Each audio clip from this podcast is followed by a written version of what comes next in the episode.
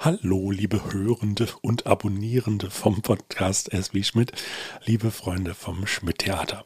Dieses Mal handelt es sich wirklich um eine ganz, ganz, ganz besondere Ausgabe. Äh, ja, das sage ich in jedem Intro und ich meine es auch wirklich so. Aber dieses Mal ist es doch etwas anders. Es äh, wird nämlich eine gänzlich nackte Episode, die sich 100% dem Gespräch widmet. Wir verzichten auf unser Gewinnspiel und auf die liebgewonnenen kleinen Einspieler von den Kolleginnen aus dem Theater und auch Fun Facts müsst ihr euch dieses Mal selbst ergoogeln. Äh, das hat aber auch seinen guten Grund. Mein Gast in dieser Woche ist der Kiezpfarrer Karl Schulz und ich habe mich unvorbereitet auf diesen Podcast eingelassen. Äh, also unvorbereitet in dem Sinne, dass ich mit diesem Gast unvoreingenommen eine Unterhaltung führen wollte, die ich durch vorgefertigte Fragen in keine Richtung drängen wollte. Herausgekommen ist eine runde Stunde über, ja, wortwörtlich Gott und die Welt. Und ähm, natürlich Karls lebendige Rolle hier auf der Reeperbahn. Darüber hinaus gibt es noch eine kleine Grundsatzdiskussion über Glaube zwischen einem Geistlichen und mir als bekennenden Atheisten. Dieses äh, offene Gespräch hat uns dann aber tatsächlich auch fernab unseres Unterhaltungsauftrages auf das Thema Missbrauchsvorfälle in der katholischen Kirche gebracht. Eine Thematik, deren Tragweite wir mit Sicherheit nicht in all ihrer erschreckenden Vollständigkeit gerecht werden können. Aber wo wir klar und deutlich gegen jegliche Art der Gewalt gegenüber Schutzbefohlenen Stellung beziehen. Daher an dieser Stelle der Hinweis, falls Sie in irgendeiner Form betroffen sind oder sich durch diese Thematik irritiert oder getriggert fühlen könnten, sind Sie eingeladen, diese Folge vielleicht besser auszulassen.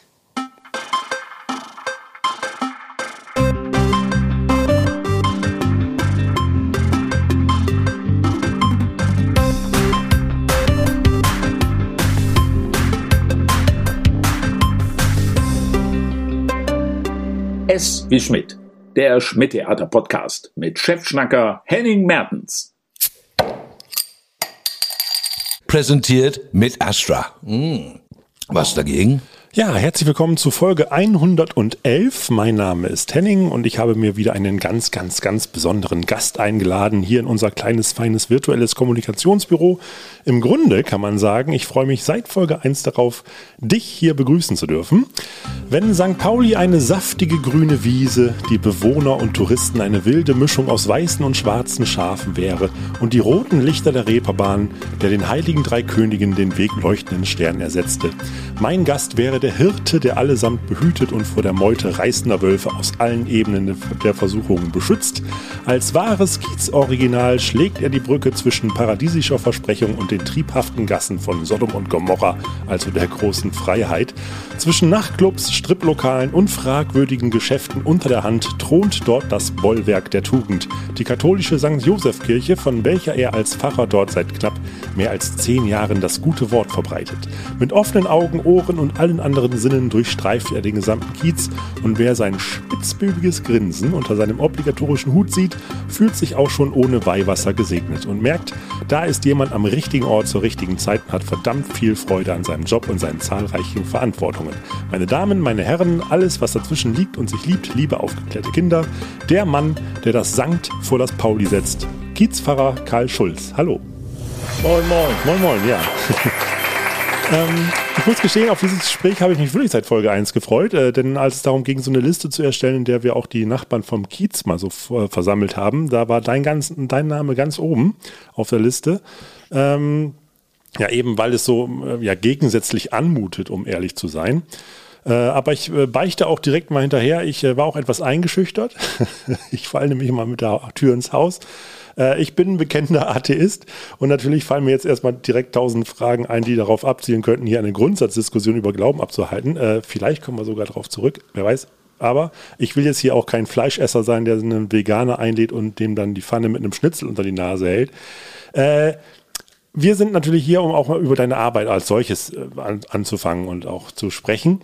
Äh, denn der soziale Aspekt der Kirche jenseits irgendwelchen Konfessionen oder dem Glauben an sich äh, steht ja komplett ohne Zweifel da. Nicht umsonst heißt es ja auch Seelsorger. Und diese Aufgabe lebst du, äh, ja, wir haben ja gerade abgeklärt, wir duzen uns. Genau, äh, lebst du ja komplett. Äh, du bist sehr aktiv im Stadtteil und auch sehr präsent. Du hattest gerade auch schon im Vorgespräch gesagt, gerade gestern hattest du eine schöne Begegnung wieder. Ja, du hast ja schon äh, äh, anmoderiert. Du hast ja die drei heiligen Könige äh, genannt. Gestern war der 6. Januar. Äh, das ist das Fest der Erscheinung des Herrn hm. im Volksmund der Heiligen Drei Könige. Normalerweise gehen dann Kinder als Sternsinger äh, los. Hier auf dem Kiez mache ich das seit Jahren. Und äh, es war gestern wieder wunderbar. Ich bin einfach losgezogen äh, über den Hamburger Berg, Reeperbahn, habe äh, unsere Kneipen gesegnet.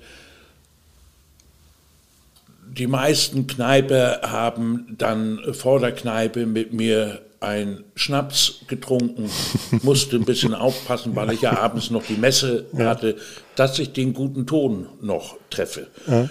Ja, und als Besonderheit war für mich dann auch wieder äh, die Segnung der Davidwache. Da stehe ich dann, dann kommen alle Beamten. Ja.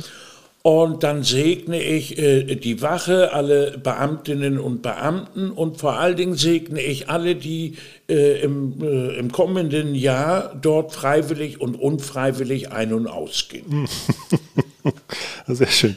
Ähm, dieses Segnen, das ist aber auch jetzt, das passiert nicht nur einmal im Jahr, also äh, oder auch deine, deine Kiez-Tour an sich. Also äh, du bist ja trotzdem sehr präsent und auch äh, ja, ja, öfter unterwegs als nur am 6. Januar jedes Jahr. Also, also diese Form des Segens passiert in der Tat einmal im Jahr. Mhm. Das ist eine alte Tradition. Mhm. Wie gesagt, das machen äh, diese Aufgabe übernehmen eigentlich die Sternsinger. Äh, hier auf dem Kiez mache ich das, ja. aber ich bin natürlich das ganze Jahr über äh, unterwegs. Und das heißt, den, den, Schnaps holst du dir nur einmal im Jahr ab? Oder? Den, den, den, Schnaps hole ich mir nur einmal im Jahr ab und ansonsten kriege ich aber auch äh, hier und da ja. äh, ein. Und wenn ich äh, ins Schmidtchen gehe oder auch da kriege ich immer, werde ich großzügig behandelt.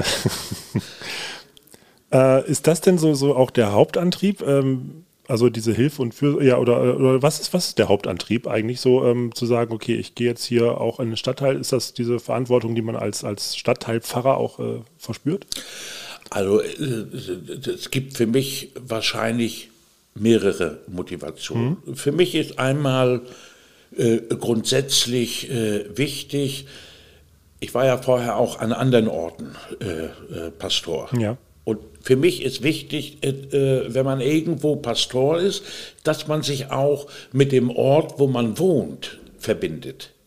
Man kann nicht irgendwo Pastoren sein und äh, sich gar nicht für das, was um einen herum mhm. passiert, interessieren. Also es war immer schon mein Wunsch, hier Geistlicher zu sein. Ah, okay. Ich erinnere mich, äh, als ich noch in der Ausbildung war, haben wir mal mit unseren Ausbildungsleiter einen Spaziergang gemacht, mhm. auch über die äh, Freiheit. Und da war äh, das, das Gitter vor der St. Josef-Kirche zu. Und die Kirche verschwand eigentlich dahinter in der Dunkelheit. Mhm. Und das ist über 20 Jahre her. Da habe ich schon, wie Gerhard Schröder damals am Kanzleramtsgitter, äh, äh, habe ich damals schon gerüttelt und ja, habe gesagt, hier ich, möchte ich mal Pfarrer werden. Ich will hier rein, ja. Ich will hier rein, ja. genau. Und es fiel damals auch schon das Stichwort, hier muss man eigentlich nachts was machen. Aha. Also sind Sie dann doch eher nachtaktiv als äh, tagaktiv oder? Ja, also äh, jedenfalls wenn, wenn, wenn du hier wirklich äh, zu den Menschen willst und ja. mit den Menschen zu tun haben willst, äh, äh dann äh, musst du nicht vormittags über den Kiez laufen. Das ist richtig, da trifft man weniger Leute, das ist korrekt. Ne? Ja. Ähm, Sie, Sie sagten ja gerade, äh, äh, oder nee, Entschuldigung, du. Ja. ähm, sagt ja, ich, äh, ich, höre auch auf Sie. Ja, okay. Aber, aber wir können äh, du sagen. Ne? Ja, äh, apropos mal Ansprache, weil ich jetzt ja auch hier, ne, man liest ja immer Pfarrer, äh, Kiezpfarrer, und jetzt hast du dich auch als Pastor, äh, jetzt mal wirklich als jemand, der da auch jetzt sich mit dieser Materie seit ein paar Jahren gar nicht mehr beschäftigt hat, ja. diese ganze Nomenklatur. Ja. gibt es da tatsächliche Unterschiede? Oder, ja, ähm, ja, es gibt Unterschiede. Und zwar äh, ein Pfarrer ist der Leiter einer Pfarrei und eine Pfarrei ist eine Körperschaft öffentlichen Rechts. Und es gab. Na, Körperschaften haben wir hier auch genug auf dem Kiez. Genau, genau. Und ähm, äh, es gab hier die Pfarrei St. Josef und ich war auch Pfarrer dieser mhm. Pfarrei. Und die vier großen Innenstadtgemeinden in Hamburg wurden aufgelöst und dafür wurde eine riesengroße Pfarrei innerhalb äh, der Hamburger City äh, äh, äh neu errichtet. Hm. Und innerhalb dieser, und da bin ich nicht mehr der Leiter, mhm. aber ich bin ja auf dem Kiez, auf dem Kiez geblieben und bin jetzt hier auf dem Kiez der Pastor. Ah, okay. Also man kann sagen, der Seelsorger, der Hirte. Ja. Und Pastor ist ja ein lateinisches Wort und heißt tatsächlich Hirte. Ah, da, da, da haben wir es. Sehr gut. Ähm, und ja, seit 2010 äh, bist du jetzt hier. Ja, in, ja. Genau, richtig. Äh, was hast du vorher gemacht? Vorher war ich kurze Zeit äh, Pastor, also Pfarrer in äh, Mecklenburg, hm. in Ludwigslust. Und eigenartigerweise, das finde ich immer ganz lustig, äh, war die äh, Pfarrei dort in der Schlossfreiheit. Und, ah, okay. und äh, äh, ich habe dann die Schlossfreiheit gegen die große Freiheit gerne eingetauscht. Ja. Und davor war ich Studentenseelsorger und Jugendseelsorger und äh, äh, in, in Lübeck. Mhm.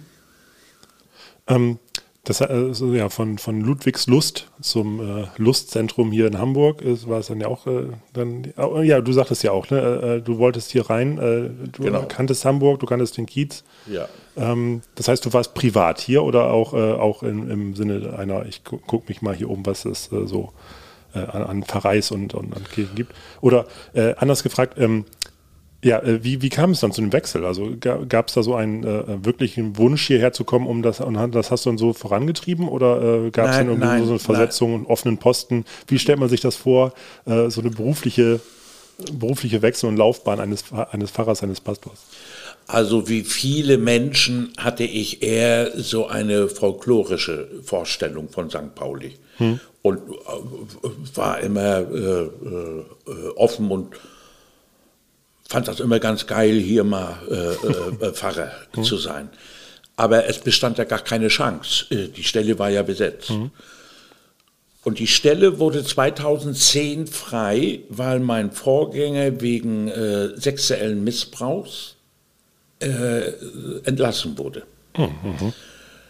Das habe ich aber alles gar nicht so genau äh, gewusst, sondern ich habe nur erfahren, äh, St. Pauli wird frei. Mhm. Und da habe ich natürlich die äh, Verantwortlichen im Bistum so, sofort angerufen und gesagt, freihalten, St. Pauli, das ist meine Stelle. Ich, okay. ich komme. Ich bin schon beim Packen. Ja. Und das ist natürlich schwierig. Äh, wir hatten äh, oder haben in unserer Pfarrei äh, zwei Kindergärten und eine Schule. Aha. Und ähm, in diesem Umfeld das Thema sexueller hm, Missbrauch, hm, hm. das war natürlich eine Baustelle. Und die Baustelle war insofern auch ziemlich kompliziert, weil mein Vorgänger auch einen besonders frommen Anspruch hatte er konnte nicht katholisch genug sein mhm. und hat mit seinem, äh, äh, also äh, Menschen wie du, äh, die jetzt äh, von außen drauf blicken, die würden sagen, er war streng katholisch. Mhm. Das ging den Leuten natürlich dermaßen auf den Keks. Und es hat, er hat auch viele, viele Familien hier aus unserer Gemeinde verdrängt.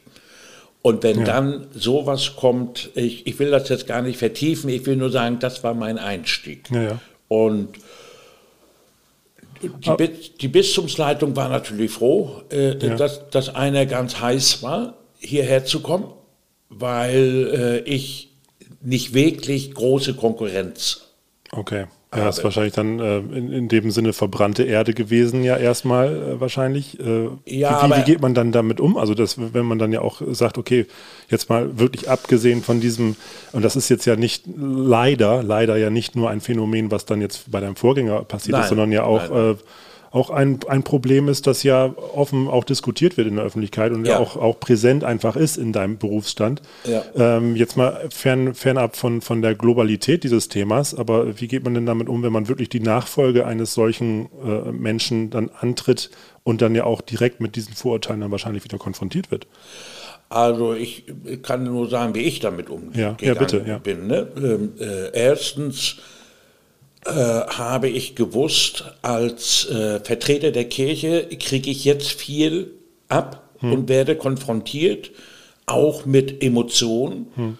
äh, äh auch mit Emotionen, die nicht so äh, sachgemäß sind. E Emotionen sind ja nie sachgemäß. Ja gut, nun, das ist, das ist natürlich auch ein Thema, wo ich sag mal so äh, die Sachlage auch ja. wirklich Platz machen darf für, ja, für ja, Emotionen. Ja, ja, ja, aber das ja. war, aber das war der, äh, der Punkt eins so für mich, äh, äh das habe ich mir vorher klar gemacht. Mhm. Ich komme, ich trete jetzt eine Stelle ein, an und werde konfrontiert mit Dingen, mit denen ich selber biografisch gar nichts zu tun habe. Mhm. Das heißt, das erstmal zuzulassen und nicht äh, in eine Abwehrhaltung hm. zu gehen. Das Zweite, äh, was mir wichtig war, dass ich der Gemeinde gesagt habe, es ist alles sehr furchtbar, aber uns bleibt jetzt nichts anderes übrig als ein Neubeginn. Hm. Und lassen wir uns doch gegenseitig Zeit. Ich lerne euch kennen, ihr lernt mich kennen und dann können wir gucken, ob ein gemeinsamer Neubeginn äh, funktioniert. Und auf dem Weg äh, dorthin, besonders so, ich würde mal sagen, die ersten zwei, drei Jahre, hatte ich unglaublich intensive und äh, viele Gespräche, das waren viele Einzelgespräche, aber auch Gruppengespräche mit Eltern, mit äh, Kinder und Jugendlichen, mhm. Mit, mit Erzieherinnen und Lehrern. Also ich äh, hatte da viel zu tun ich, ich finde ein Wort sehr schwierig, Aufarbeitung. Äh, das ist passiert und äh, im Grunde genommen äh, ist das eine Wunde und ich weiß gar nicht, ob man da was aufarbeiten kann. Mhm. Aber man kann äh, sagen, Leute, jetzt, äh, ich bin hier und kann um neues Vertrauen werben. Ja, wollte ich gerade sagen, also das gerade gerade in gerade in deinem Berufsstand ist Vertrauen natürlich essentiell, ne? Also da ja, ja, äh, ja. Und, und da natürlich irgendwie erstmal wieder ja, gegen etwas Verlorenes anzukämpfen, ist wahrscheinlich auch erstmal, ja, wie, weil also man macht, man macht sich ja meistens auch einen Beruf, äh, weil man sich damit ja auch identifiziert, auch gerade jetzt in, genau. in diesen Berufen, die ja so nah auch mit Menschen sind. Also ich, äh, äh ich sag mal, ich ersetze mal das Wort Vertrauen mhm. mit Autorität. Mhm. Es gibt ja eine Autorität, die mir verliehen äh, wird durch mein Amt. Mhm. Aber es gibt auch eine natürliche Autorität, wobei wir Autorität nicht mit autoritär verwechseln wollen. Ja, ja. Aber äh, die Autorität meines Amtes war äh, erheblich gestört. Äh, und ich finde, die Autorität des Amtes äh, ist auch innerhalb äh, unseres Landes und weit darüber hinaus im Moment sehr gestört. Hm. Die katholische Kirche ist irgendwie, so ist mein Eindruck, im Moment im freien Fall. Hm. Und sie hat sich das aber auch selber schwer erarbeitet. Das ja. muss man schon so sagen. Aber daneben steht eben auch eine natürliche Autorität. Mhm. Und äh, die kann man aber nicht per Akklamation äh, äh verkünden, mhm. sondern die muss wachsen. Also ich muss, äh, so ist meine Erinnerung und ist auch grundsätzlich meine Erfahrung, äh, das braucht Zeit und ich muss äh, die Gelegenheit äh, äh, einräumen, äh, dass äh, Menschen mir begegnen können und umgekehrt, dass es Begegnungen gibt, dass es neue Erfahrungen gibt. Und entweder äh, dann wächst ein Vertrauen hm. oder es wächst nicht. Aber das kann man ja nicht per Akklamation verkünden. Ja jetzt ist ein neuer Pfarrer ja, und der, der, ist eine neue Autorität. Und ich glaube, es ist mir aber gelungen, ja. Äh, äh, dass äh, nicht nur in der Gemeinde, sondern auch hier überhaupt auf dem Kiez Vertrauen gewachsen ist ja. und dass ich einfach ganz selbstverständlich mit dazugehöre. Ja. Äh, erlaub mir noch bitte eine, eine kurze Ja. Rücksprache, äh, also eine Rückfrage. Ähm, macht dich das denn auch wirklich wütend? Also, dass, dass da auch, dass da dieser Beruf, den du ja auch liebst und auch mit Herzen ausübst, äh, dass, dass der jetzt durch solche Vorurteile auch getrübt ist, durch diese äh, Vorgänge? Ja, wütend, wütend ist vielleicht Oder das, worauf vielleicht auch? Ja, ja, wütend ist vielleicht das verkehrte Wort, äh, obwohl es macht mich schon manchmal wütend, aber äh, noch mehr macht mich das traurig. Hm. Und es ist ja ähm, äh, in verschiedener Hin, äh, Hinsicht so, dass dieser Missbrauch ähm, da verkehrt sich ja äh, äh, geradezu äh, das, wofür wir stehen. Naja, eben. Und wenn, äh, äh, äh, ich mag mir das immer gar nicht so, äh, ich mag das gar nicht aussprechen, aber es ist ja so, dass Eltern ein großes Vertrauen in uns haben. Und sie vertrauen uns ihre Kinder und Jugendlichen an. Und das dann zu missbrauchen, finde ich äh, äh, ganz schlimm. Und äh, ja, es macht mich äh, äh, traurig. Traurig macht mich auch, ähm, ähm, äh, wie die Kirche damit umgegangen ist. Äh, Dass es der Kirche lange Zeit äh, darum gegangen ist, dass sie selber äh, kein äh, Schmutzfleck äh, abbekommt und äh, alles dafür getan hat, dass die Täter sozusagen gedeckt und versetzt und geschützt werden und dass man überhaupt nicht äh, äh, die Opfer im Blick hatte. Ja. Und Ja. das muss ich aber sagen, hat sich äh, äh, sehr geändert. Äh, gerade unser Erzbischof hier in Hamburg, äh, äh, denke ich, ist da sehr glaubwürdig. Die Präventionsarbeit und auch äh, die Arbeit mit den, mit den Betroffenen, äh, äh, da gab es einen Perspektivwechsel. Ähm, ja, danke. Also wie gesagt, das- ist natürlich äh, ein Thema, du sagtest es selbst, ne? du hast das Ja. Gefühl, so die katholische Kirche bewegt sich da ähm, ja, auf, auf natürlich denkbar dünnem Eise und äh, Ja, ähm, ja, es ja. ist nun leider auch so, dass das ja auch, in, ich sag mal, ne, auch für jemanden von außen dann auch manchmal als Synonym irgendwie gerade gilt ähm, und das ist natürlich, glaube ich, ja äh, dann deine Arbeit einfach nicht ab, äh, abträglich. Das, äh, Ich äh, äh, nehme natürlich zur Kenntnis, ähm, äh, äh, dass wir als katholische Kirche, äh, gerade medial, es äh, äh, besonders dick abbekommen. Äh, Das Thema ist ja ein gesamtgesellschaftliches Thema. ja, ja. Missbrauch gibt's ja auch in äh, Familien und in Sportvereinen und weiß ich wo alles. Aber ich beklage mich nicht, weil ich sage, eine Institution wie die, wie meine Kirche, äh, die äh, die Moralvorstellung äh, so hoch hält, die fällt natürlich auch sehr tief, wenn ihre Repräsentanten dem überhaupt nicht ansatzweise genügen. naja, die Fallhöhe ist dann natürlich viel Die größer. Fallhöhe Höhe ist dann groß. Ja. Guck mal, jetzt äh, wollten wir hier äh, so einen lustigen kleinen Talk halten und sind dann doch einmal in dieses Thema Ja, reingerutscht. aber das äh, äh, äh, finde ich, wenn, wenn, wenn du den, äh, du hast dich ja lange gefreut auf diesen Talk und ich finde es auch unglaubwürdig, wenn man in diesen Zeiten mit einem katholischen Priester spricht. Ja, aber ich finde das dann auch unglaubwürdig, dieses Thema zu umschiffen. Es ist ein gesellschaftliches Thema und äh, äh, es hat auch eine Aktualität. Also war es richtig, dass wir äh, einmal kurz drauf ja, geblickt auf jeden haben. Fall. Danke für deine Offenheit auf jeden Fall in diesem Thema.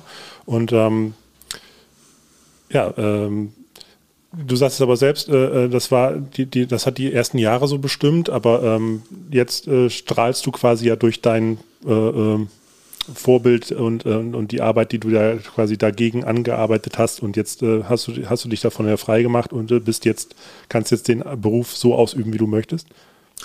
Also so will ich das äh, nicht ganz äh, stehen lassen. Ich habe mich nicht ganz frei gemacht. Äh, das, das Thema begleitet uns äh, Mhm. Ja, ich meinte, ja, aber immer, äh, ne? ja, ja. Aber Also von, von dir persönlich, Ja, ja. äh, sag ich mal, von, von deiner ähm, Aber von Anfang an äh, war das für mich äh, äh, auch äh, so, dass das nun nicht das einzige Thema war, sondern von Anfang an war es so, auch wieder durch meinen unmittelbaren Vorgänger, ähm, war unsere Kirche so ein wenig ins Nischendasein gedrängt. Mhm. Und als ich hierher kam 2010, war mir sofort äh, irgendwie klar, äh, die katholische Kirche äh, muss aus ihrer Nische raus. Mhm. wir haben ja wenn man ja äh, dieses ganze äh, Schattenthema äh, beiseite lässt, dann haben wir ja was zu sagen. Und also raus aus der Nische. Und ich habe das erste Vierteljahr auf der großen Freiheit da im Pfarrhaus hm. gewohnt und habe mir dann den Rhythmus äh, der Straße angeguckt. Hm. Und der ging so, dass so ab Mittwoch äh, eine Dauerparty äh, begann. Und die hm. wurde jeden Tag etwas länger und etwas schriller und etwas lauter und äh, hat dann so den Höhepunkt äh, in der Nacht vom äh, äh, Sonnabend auf den Sonntag. Hm. Und da war mir relativ schnell klar, wir müssen hier eine Nachtpastoral entwickeln.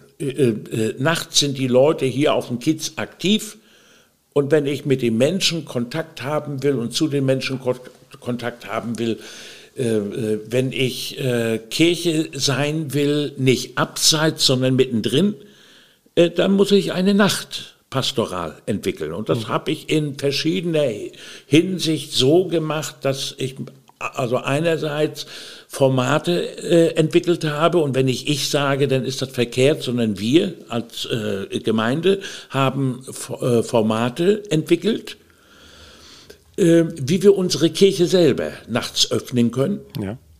Und Jetzt darf ich ich sagen, äh, ich bin natürlich auf äh, verschiedene Player hier auf dem Kiez zugegangen und da will ich mal als erstes nennen Corny Littmann. Ja.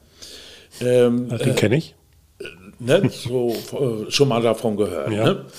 Und äh, mir war klar, dass Corny eine, das habe ich vorher schon äh, gehört, äh, dass Corny eine ganz besondere Person ist, ein ganz besonderer Mensch.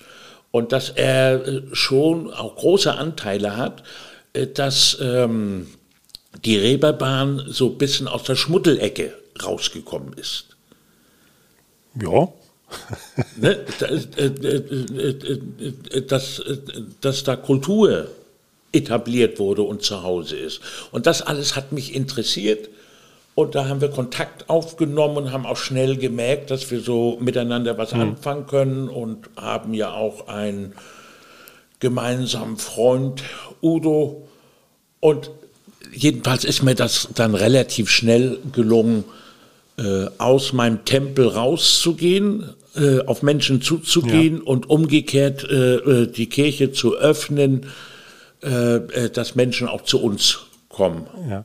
können. Und dieses Hin und Her hat schnell dazu geführt, ähm, dass ich hier eine, eine Bekanntheit erlangt habe, die ich so nie angestrebt hm. habe. Äh, das ist einfach im Laufe der Zeit so passiert.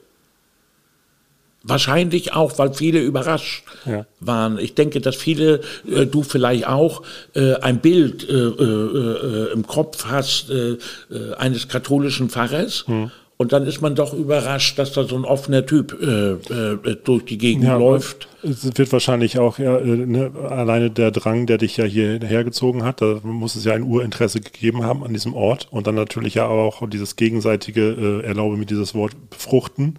Äh, da wächst man, man wächst ja natürlich auch in den Stadtteil rein, in dem man arbeitet. Es, es ging mir jetzt ja auch so, als, als auch als Landei, äh, natürlich jetzt auf, einem anderen, auf einer anderen Ebene, aber natürlich macht dieser Stadtteil ja auch was mit einem und ja. ähm, Klar, von daher, und das ist natürlich eine andere Art von Fallhöhe, aber natürlich ist es ja auch das, was wir auch schon sagten, es ist so ein bisschen dieser gegensätzliche Kern erstmal, die Religiosität, der Glaube, gerade vom Katholizismus, äh, und dann halt dieses, dieser freiheitsliebende äh, Stadtteil. Das ist natürlich erstmal ein Gegensatz, der natürlich irgendwie auch interessant macht. Ja, und äh, äh, das stimmt. Und deshalb musst du dich ausdrücklich für so ein schönes Wort befruchten äh, nicht entschuldigen. Weil, äh, also im Grunde genommen geht es äh, darum, ja, ja. Äh, dass, ähm, dass da zwei Welten aufeinander treffen dass diese Welten sich auch äh, im besten Sinne des Wortes gegenseitig befruchten. Genau. Da muss man nur aufpassen, dass das Feigenblatt an der richtigen Stelle sitzt. Äh, aber du hattest gerade so ein paar Punkte aufgemacht, tatsächlich. Da würde ich gerne nochmal, äh, diese, Nachtpastorale, du hattest gesagt, mit der Gemeinde zusammen. Äh, wie sieht das aus? Ist es wirklich so, dass man sich dann zusammensetzt und sagt, so, wir wollen jetzt hier mal wirklich äh, Angebote, auch Aktionen starten, äh, hier in unserer Gemeinde, in unserem Kiez, äh, die vielleicht auch etwas untypisch sind für eine katholische Kirche, aber hier zum Stadtteil passen. Wie sieht da so, so diese, diese gemeinsame Arbeit aus? Ja, äh, also sind es, sind es auch wirklich äh, Bewohner hier? Sind es äh, Kirchgänger oder ist es äh, auch, ja, sind es Kollegen? wie, wie? Ja, äh, das, äh, das ist ein Gemeindeteam, äh, das sind Ehrenamtliche und Hauptamtliche und wir haben uns tatsächlich hingesetzt und haben überlegt, wie können wir, wie kann das praktisch äh, äh, aussehen, dass wir unsere Kirche öffnen. Wir haben erstmal pauschal gesagt, wir möchten eine Gemeinde der offenen Türen sein. Und dann sind wir schnell auf die Idee gekommen und haben gesagt, dass, das kann ja nur glaubwürdig sein, mhm. wenn wir dann physisch auch die Türen öffnen. Sonst bleibt das ja nur irgendwie ein Slogan. Ja. Und ähm, Sonst ist ja. der nächste Pastor, der da an der Tür rüttelt und sagt, ich will hier rein. Ja, genau. Ja. Und dann haben wir nach haben wir tatsächlich ein Format äh, entwickelt, das nennen wir St. Josef by Night mhm. und äh, äh, öffnen äh, die Tür äh, um 21 Uhr, mhm. meistens bis Mitternacht. Und in der Kirche ähm, haben wir immer äh, sehr gute Live-Musik. Mhm. Und äh, äh, wir bevorzugen äh, Jazz, aber, ja. aber es sind, äh, äh, sind auch andere Musiker. Und das heißt, wir öffnen die Tür. Also ein bisschen Nachtclub. Ja, und man muss sich das so vorstellen, äh, ich habe ja den Zeitpunkt schon benannt, in der Nacht von Sonnabend auf, mhm. auf den Sonntag, da ist ja wirklich ein Treiben auf der großen Freiheit. Wie sehen denn dann die Gäste aus? Also welch, was, was, was, das, für wollte ich, ja. das wollte ich gerade sagen. Wir müssen eigentlich keine Werbung machen, sondern wenn wir die Tür öffnen, mhm. äh, ich weiß nicht, ob du die, äh, du wirst ja die Gegend kennen. Mhm. Wenn man vom Beatlesplatz äh, äh, die große Freiheit flaniert, sieht man die Kirche ja erst, wenn man direkt davor steht, ja. weil sie so ein bisschen zurückgesetzt ist. Und die Leute sind äh, äh total überrascht, überhaupt in diesem Viertel eine Kirche hm. zu äh, äh, entdecken. Und wenn die dann auch noch nachts, nachts geöffnet hat, dann kommen viele rein. Das heißt, äh, 95 Prozent derer, die dann nachts dort reinkommen, hm. sind Leute, die diesen Kirchenbesuch gar nicht geplant haben, sondern die sind in die Nacht gegangen, um Party zu machen. Ja. Und beim Flanieren haben sie halt die Kirche gesehen und kommen dann rein. Und dann passieren oft Dinge. Ich wollte gerade fragen, genau, die. Die, die man gar nicht planen kann. Ja, ja. Nämlich, äh, wenn sie dann die Schwelle überschreiten, hm. kriegen sie instinktiv äh, äh, sofort mit, das ist hier eine, irgendwie eine andere Welt. Also vielleicht haben sie noch gerade fünf Minuten vorher in irgendeinem Club einen Feigling getrunken, ja. stehen jetzt da, kommen rein und kriegen mit, das ist hier eine andere Welt. Und oft erlebe ich, dass sie sich dann irgendwo in der Kirche einen, einen Platz suchen und sich erstmal so äh, äh, mit dem Raum, äh, der ja so ganz anders ist, und mit der Musik und mit dieser Atmosphäre vertraut machen. Mhm. Und dann passiert äh, es oft, äh, dass wie eine, äh, eine, eine unsichtbare Decke, äh, die die Alltagssorgen äh, bedeckt, mhm. dass diese Decke weggezogen wird und plötzlich Dinge, die äh, so eine Schicht tiefer im Menschen sind, dass die zum Vorschein kommen, an die Oberfläche. Wie, wie sieht da deine Aktion, also äh, um, um sowas zu beobachten oder sowas mitzubekommen? Also ich sehe. Ge gehst du direkt immer auf Leute zu? Oder äh, wie, wie stelle ich mir das vor, in diesen drei Stunden äh, hältst du dann noch mal eine Predigt oder wie, wie sieht sowas aus? Nee, äh, also ich äh, habe äh, zu Beginn habe ich einen geistlichen Impuls mhm. und zum Schluss habe ich auch noch mal ein Gebet und ein Segen. Und zwischendurch sitze ich erkennbar als Priester äh, an, äh, so im Eingangsbereich. Mhm.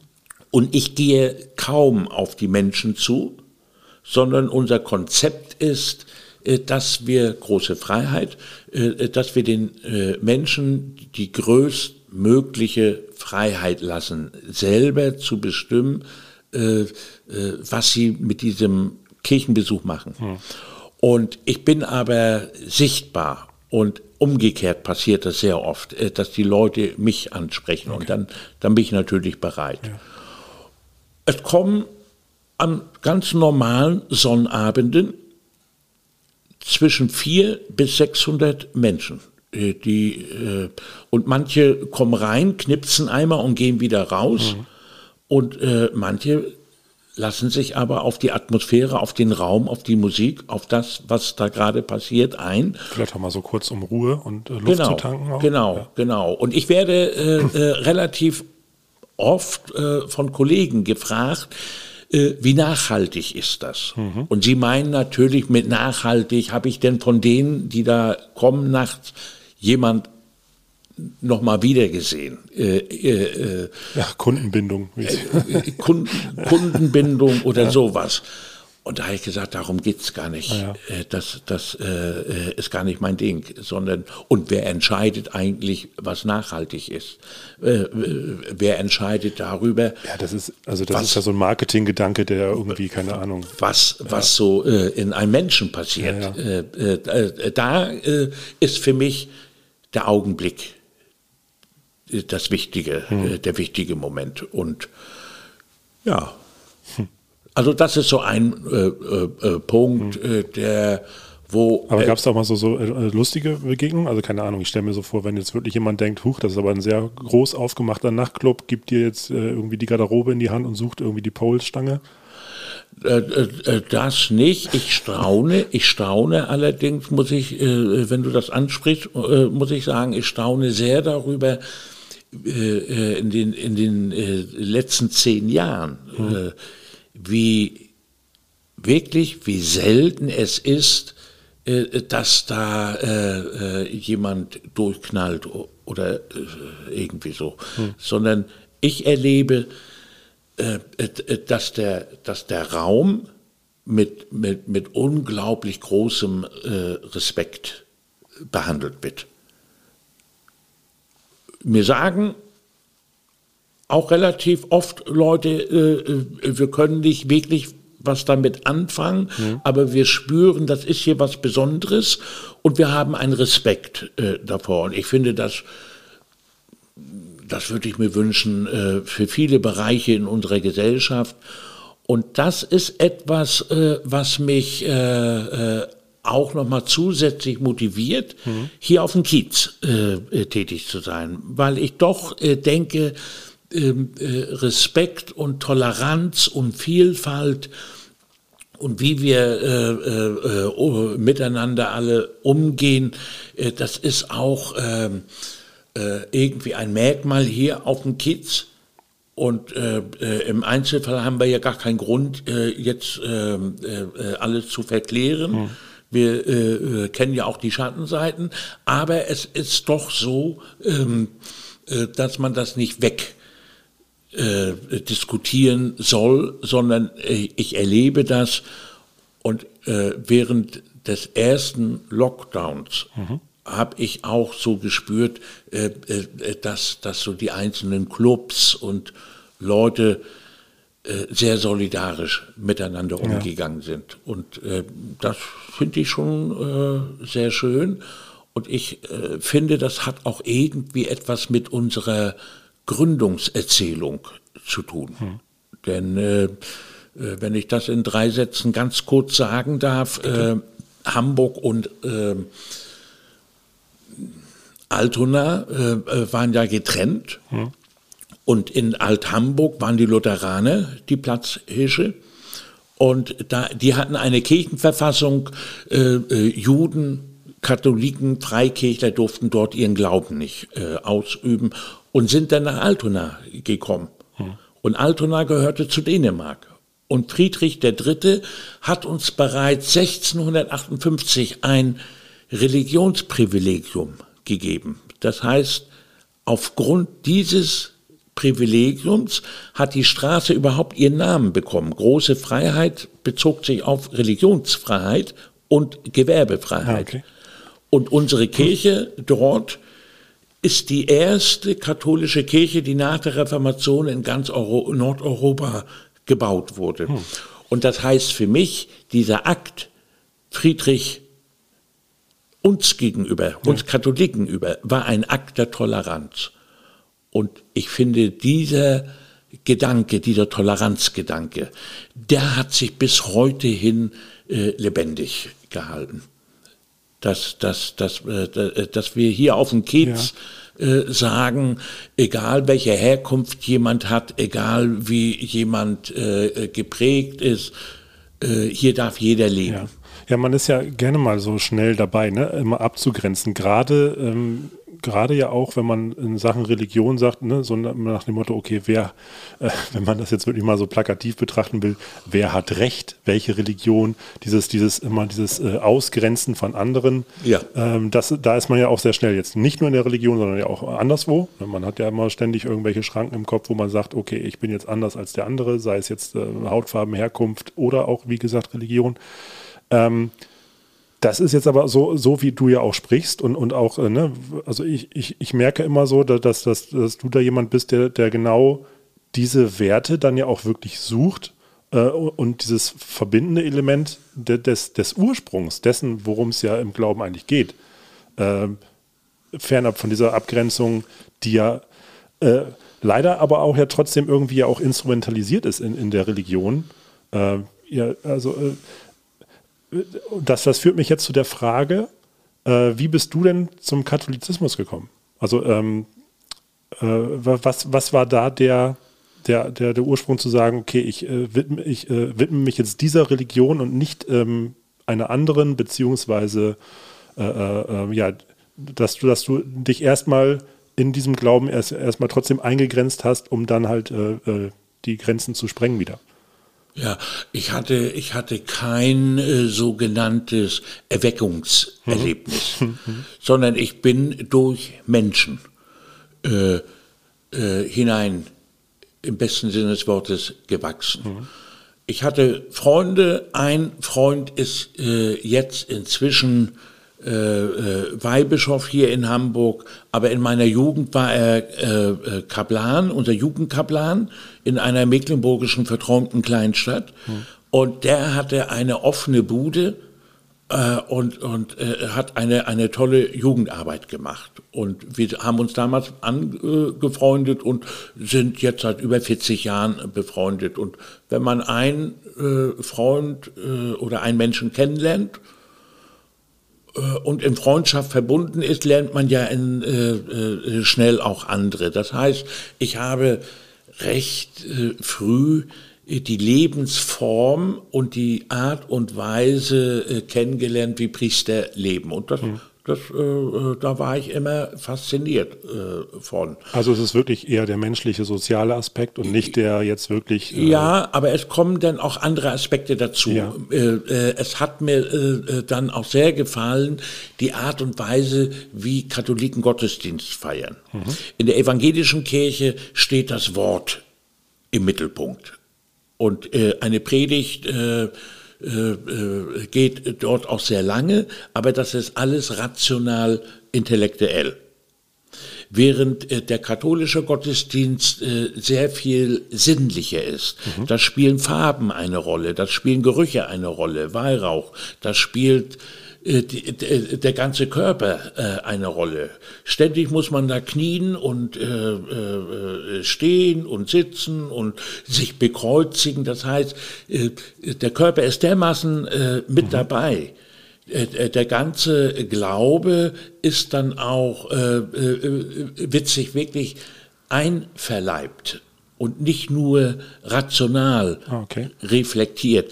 Äh, Will damit sagen, Das kann ich aber als, äh, als evangelisch aufgewachsener äh, Junge äh, nachvollziehen, weil wenn wir jetzt zum Beispiel dann äh, der Klassiker ne, zu Heiligabend in den Gottesdienst gegangen sind äh, und dann irgendwann am Ende gemerkt hat, oh, jetzt, jetzt wird wieder gesungen, äh, wo man dann so, ach ja, jetzt man muss sich so aufraffen, auf einmal dann körperlich zu werden und was zu singen, was man dann ja auch immer gleich irgendwie hört. Also ich finde, es gibt nichts, nichts ja, weiß ich auch nicht, Klein, kleineres als, äh, als eine Gemeinde, die gezwungen wird, irgendwie auf einmal zu singen und dann, man kann es auch irgendwie nicht. Also wenn ich mir vorstelle, äh, ich wäre Gott und äh, jemand als Gemeinde huldigt mir, indem man irgendwie äh, so, so ein Gesangsbuch aufblättert und dann irgendwie schiefe Töne von sich gibt, weiß ich auch nicht. also ich denke ohnehin, dass Gott jemand sein muss, der äh, grenzenlos Humor haben muss, wenn er auf uns So, dann, niederblickt. genau. Wie, wie sieht denn Gott aus für dich? Äh, äh, Es gibt ja das äh, schöne alttestamentliche Gebot, du sollst dir kein Bildnis machen, Ja. besonders von Gott. Also Gott ist für mich, äh, ich sage es erstmal negativ, äh, äh, Gott ist für mich nicht äh, der alte äh, Mann mit weißem Bart über den Wolken, Hm. Der sondern alte weiße Mann, ja. Wie? Der alte weiße Mann. der, der alte weiße Mann, sondern ähm, äh, Gott ist für mich eigentlich mehr eine Kraft, eine Energie. Gott ist für mich der, der Ursprung allen Lebens. Und für mich hat Gott Hand und Fuß bekommen, äh, dass er, und das ist äh, äh, einmalig in, in der Religionsgeschichte im Christentum, äh, dass Gott Mensch geworden ist. Dass er einer geworden ist wie du und ich. Und wirklich alle menschlichen ähm, äh, Phasen, alle menschlichen Tiefen äh, auch wirklich durchlitten und durchlebt hat und auch durchliebt.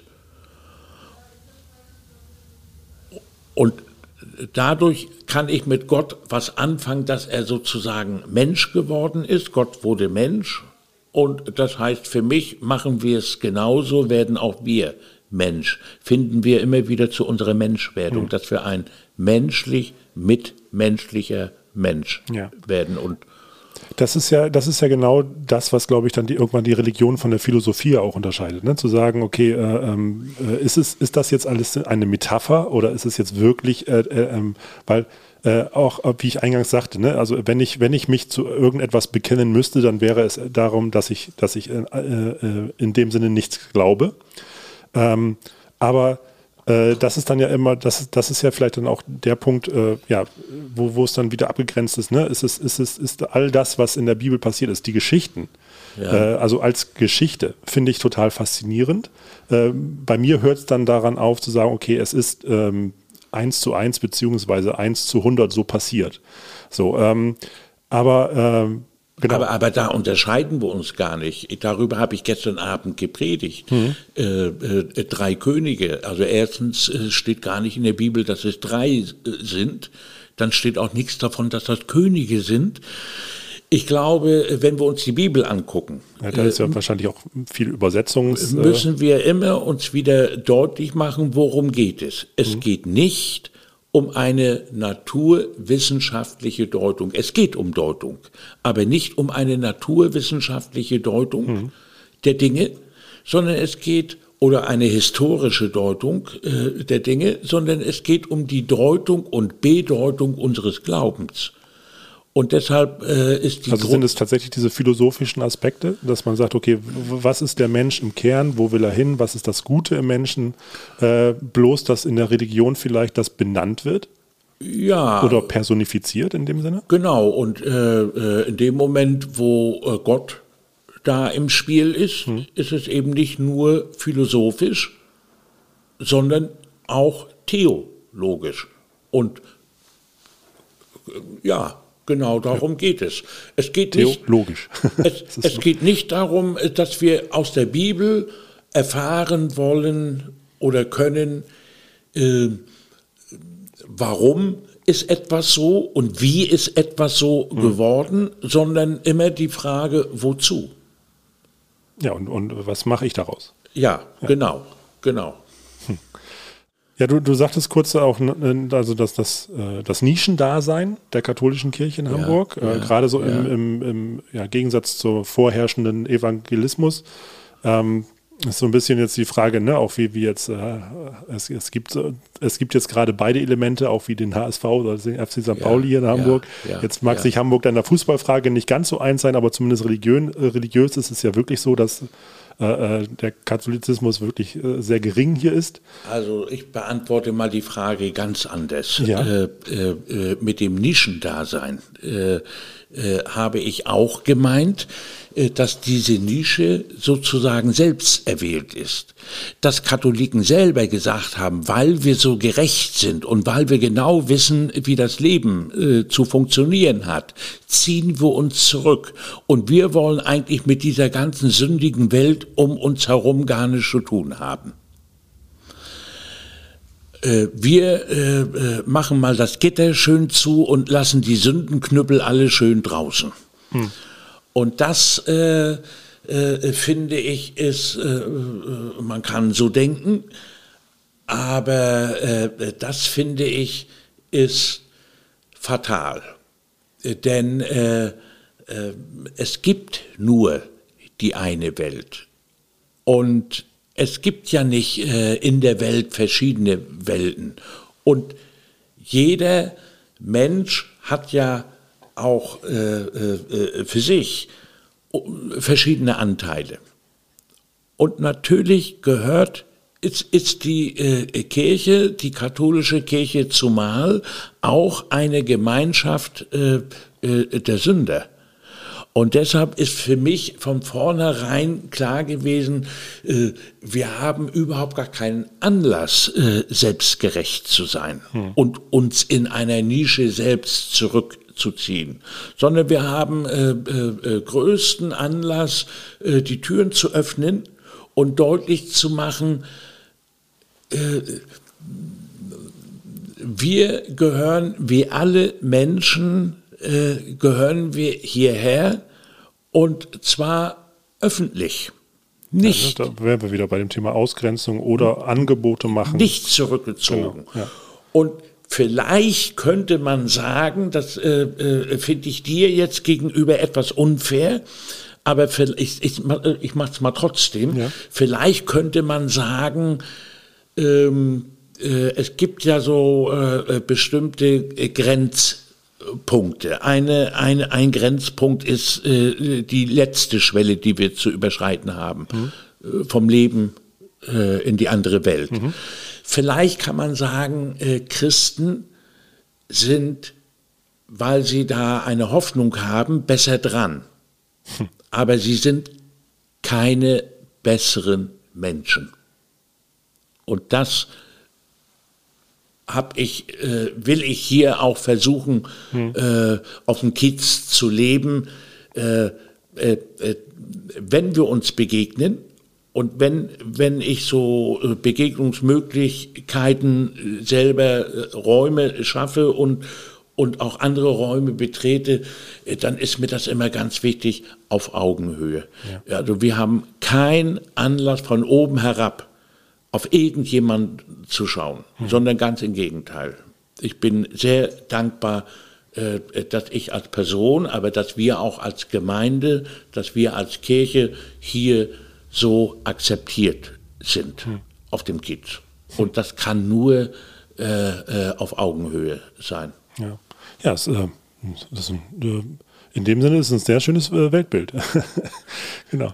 du sagtest jetzt gerade selbst so ein bisschen auch, ne, der ähm, der Grenzpunkt oder der letzte Raum, der unbekannt äh, betreten werden muss, äh, dass das Leben danach. Es gibt ja dann auch immer so dieses, äh, dieses ähm, ich sage jetzt, ich sage jetzt mal altertümliche Bild des äh, Fegefeuers und der oder auch des Paradieses am Ende, äh, das, das, äh, das ewige Leben danach. Ähm, ähm, das, es, es wurde ja auch teilweise immer so, auch, ne, gerade so irgendwie hat man auch das Bild so mit diesem erhobenen Zeigefinger, du musst jetzt immer gut sein im Leben, damit du belohnt wirst nach deinem Tod. Ja. Das ist ja auch irgendwie etwas, was so immanent immer da drin ist, was aber natürlich auch immer so eine gewisse Erwartungshaltung schürt. Du sagtest jetzt auch Hoffnung, ähm, aber äh, hält ein das nicht auch so ein bisschen ab, im Hier und Jetzt äh, äh das, das, das, das Glück oder auch äh, diese Selbstbestimmung so ein bisschen zu suchen? Oder wie würdest du auch sagen, okay, wie sieht das Leben danach aus? Wir sprechen ja, äh, wir haben ja verschiedene Begriffe hm. äh, für das, was danach kommt. Wir reden manchmal vom Paradies oder manchmal vom Reich Gottes, äh, hm. von, der, von, der, von der endgültigen Herrlichkeit. Und ich sage mal, das Paradies oder das Reich Gottes oder die letzte Herrlichkeit, bricht eigentlich in diesem Leben schon an. Hm. Und äh, da gab es ja eine, eine äh, äh, oder da gibt es zwei Grundfragen, die in der Reformationszeit eine große Rolle gespielt haben. Kann ich mir das Paradies verdienen? Und muss ich äh, äh, mir dieses Paradies verdienen und ja. erarbeiten? Oder ist es nicht genau umgekehrt? Äh, wenn das Paradies schon in dieses Leben hineinragt, bin ich nicht so motiviert, äh, dass ich instinktiv schon das Richtige äh, tue oder anders gesagt, ist nicht mein Leben schon auch eine Antwort auf das Wort, das uns von Gott her gegeben ist. Mhm. Und äh, das ist so eine äh, äh, Grundsatzfrage, wenn ich äh, glaube, ich muss mir das alles selber verdienen hm. durch mein Tun, äh, äh, dann bin ich ja zum Scheitern verurteilt, ja, ja. weil ich so einen hohen Anspruch gar nicht einlösen kann. Hm. Wenn ich aber sage, das wird mir vom, eigentlich geschenkt und ich, ich, ich darf darauf durch mein Leben antworten, hm dann ist es nochmal was anderes. Ja, ich, sehr schön. Ich sehe das nämlich auch so, dass das, also wenn ich, wenn ich mir jetzt ein Bild machen müsste von dem Leben danach, dann würde ich tatsächlich sagen, da spreche ich eher von einem Vermächtnis. Also äh, und, und we, we, äh, we, äh, weniger davon, dass, dass ich selbst in irgendeiner Entität irgendwie noch in einer anderen Sphäre irgendwo weiter existiere, sondern wirklich mein Vermächtnis. Und das ist natürlich auch dadurch beeinflusst, wie ich im, äh, bis zu meinem Ableben dann auch lebe. So, genau. Ähm, jetzt schlagen wir noch mal wirklich äh, nach, wirklich, oh, wir sind schon fast eine Stunde dabei. Dabei hatten wir uns eigentlich hier auf eine halbe Stunde verabredet. Sehr ja. schön. Ähm, jetzt versuchen wir trotzdem noch mal eben die Brücke zu schlagen äh, zu unseren Gästen und auch unserem Theater. Ähm, äh, du sagtest ja schon, du hast auch äh, hier mit, mit Corny schon sehr viel Begegnung gehabt. Ihr seid auch befreundet. Ähm, und wenn man jetzt hier sagt, okay, äh, also ne, auch so wie ich dich jetzt auch erlebt habe, auch du warst auch Gast bei uns im Schmidtflix, äh, die Folge darf äh, auch jetzt hier nochmal erwähnt werden und auch beworben. Also wenn ihr da auf YouTube nochmal gucken möchtet, ich weiß jetzt gar nicht, welche Folge genau war, können wir aber vielleicht irgendwie in die Folgenbeschreibung mit reinnehmen. Äh, da hast du dich mit Elke Winter auch sehr schön unterhalten. Ähm, so, so eine gewisse Rampensau äh, mache ich schon aus, auch gerade, ne, wenn, wenn, du auch sagst, okay, man, man, muss natürlich auch jetzt hier St. Pauli so ein bisschen auch als Bühne betreten und äh, äh, Werbung machen für, äh, äh, für sich selbst und auch für, für das, was man einsteht. Ähm, ist das, ist dieses äh, vor Menschen treten und performen auch irgendwie ein Aspekt, der dich an den Beruf gereizt hat? Ja, auf jeden Fall, auf jeden Fall. Mhm. Also ich äh, vergleiche äh, meinen äh, Beruf immer äh, mit einem Laden. Und dann äh, gibt es immer welche, die im Schaufenster arbeiten. Es gibt aber auch welche, die hinten im Raum Inventur machen. Inventur machen oder verpacken müssen ja. oder sowas. Äh, ich bin jemand, der gerne im Schaufenster arbeitet. Mhm. Und äh, äh, insofern hat ja mein, äh, äh, mein Beruf tatsächlich auch etwas zu tun äh, mit einer Bühne. Der Altar ist ja auch so etwas wie eine Bühne. Mhm. Und wenn wir Gottesdienst feiern, dann wird der Glaube auch äh, dargestellt. Äh, dann, dann ist das auch eine Aufführung des Glaubens. Mhm. ich habe vorhin von der Liturgie gesprochen, wie bunt das ist, wie, Ja, ja. sin wie Ja. sinnlich das ist. Klar, klar. Äh, und ich habe natürlich schnell gelernt, dass das Freisprechen, äh, die Art und Weise, wie ich mich bewege, dass das alles wichtig ist. Ja, und jetzt fernab von dieser Nachhaltigkeit oder auch der Kundenbindung ist es natürlich auch darum, dass man versucht, Menschen zu bewegen und Menschen Äh, mitzureißen. Genau, genau. Und ich sag mal, äh, was, was äh, ein Schauspieler gar nicht unterschätzen darf und äh, ein, ein Priester eben auch nicht, ähm, ähm, äh, das Publikum, die Frau und der Mann in der Bank, die spüren ganz genau, hat der, der da vorne was macht, etwas innerlich mit dem zu tun, was er da macht. Oder macht er was Einstudiertes und man spürt aber innerlich hat er damit gar nichts zu tun. Das ist dann auch der Unterschied zwischen Autorität und Authentizität. Ja, genau, ja. genau. Und äh, äh, doch, äh, es macht mir große Freude und äh, selbstverständlich bin ich eine Rampensau. Das führt mich dann zur, zur äh, Ausgangsfrage. Äh, wäre Karl Schulz im Leben an einer entscheidenden Gabelung mal anders abgeboten? Wäre dieses sich präsentieren und auf der Bühne stehen trotzdem präsent gewesen? Also sagen wir, wenn, wenn du jetzt nicht Pastor oder Pfarrer geworden wärst, äh, so dieses, ich muss mich zeigen, ich bin da, ich Also bin im Schaufenster, ich bin auf der Ja, Bühne. ja, ich Gibt es glaube. einen Karl Schulz, den Schauspieler, den Bühnenmenschen? Äh, ja, ich glaube, ähm, also äh, es gab ja auch ein Leben, bevor ich äh, äh, Geistlicher war. Äh, da äh, habe ich meine Stammkneipe betreten und wir haben Skat gespielt.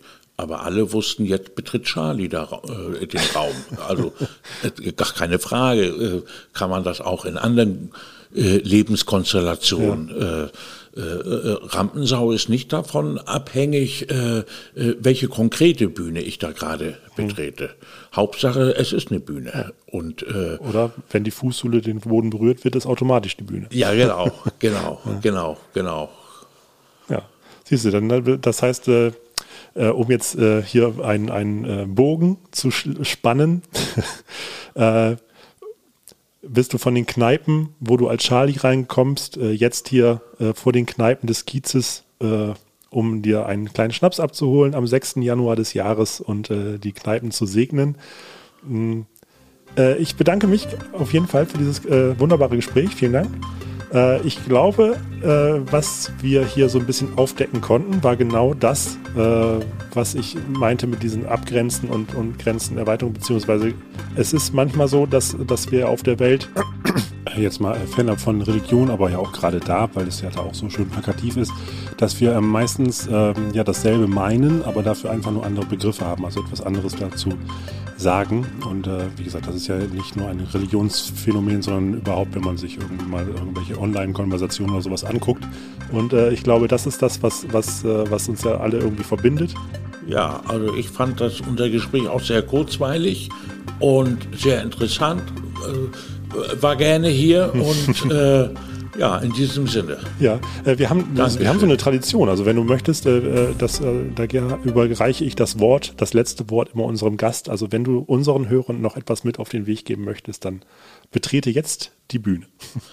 Ja, liebe Hörerinnen und Hörer, ich wünsche mir, dass es uns als Gesellschaft gelingt, dass wir rauskommen aus diesen Echokammern, dass wir äh, alle miteinander akzeptieren, äh, unsere Welt ist bunt, unsere Welt ist vielfältig. Und es hat nicht nur meine persönliche Sicht eine äh, ähm, äh, privilegierte Anerkennung, sondern das wünsche ich mir, äh, dass wir aus unseren Echokammern rauskommen und dass wir uns mit Respekt begegnen und äh, vielleicht sogar klammheimlich äh, äh, denken, der andere könnte ja auch recht haben. Wahre Worte. Ein frohes neues Jahr.